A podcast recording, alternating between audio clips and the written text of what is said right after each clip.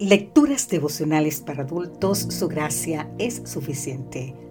Cortesía del Departamento de Comunicaciones de la Iglesia Dentista del Séptimo Día Gascue en Santo Domingo, capital de la República Dominicana. En la voz de Sarat Arias. Hoy, 2 de noviembre, con la perseverancia de un atleta. Leemos en 2 de Timoteo, capítulo 2, versículo 5 y también el que lucha como atleta no es coronado, sino lucha legítimamente. Para que un entrenamiento surta efecto, es necesario respetar el principio de cargas progresivas. El deportista necesita un periodo de adaptación a cada nueva tabla de ejercicios.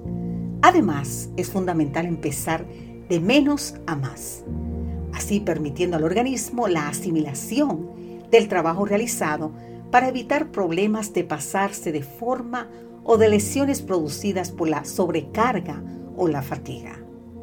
Por otra parte, los entrenadores deben ayudar durante la ejecución del ejercicio, vigilando en todo momento la técnica del deportista para poder evitar lesiones. Cada atleta presenta unas características peculiares para la realización del ejercicio. Para que el atleta consiga beneficiarse saludablemente del entrenamiento, este debe apoyar en dos pilares.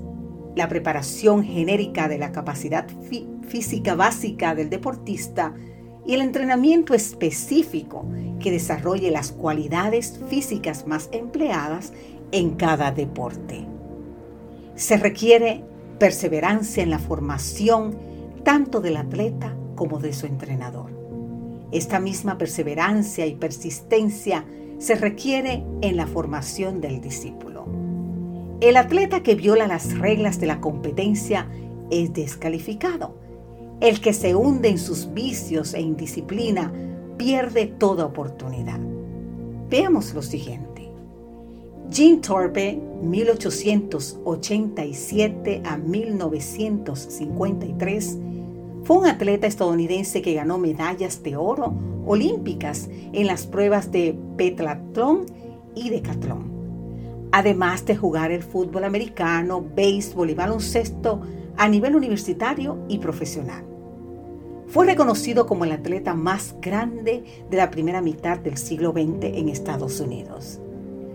Perdió sus títulos olímpicos tras descubrirse que había cobrado por jugar en ligas menores de béisbol antes de competir en los Juegos Olímpicos.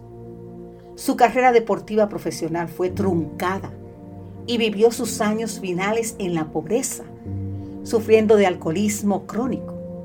En 1983, 30 años después de su muerte, el Comité Olímpico Internacional le devolvió sus títulos olímpicos.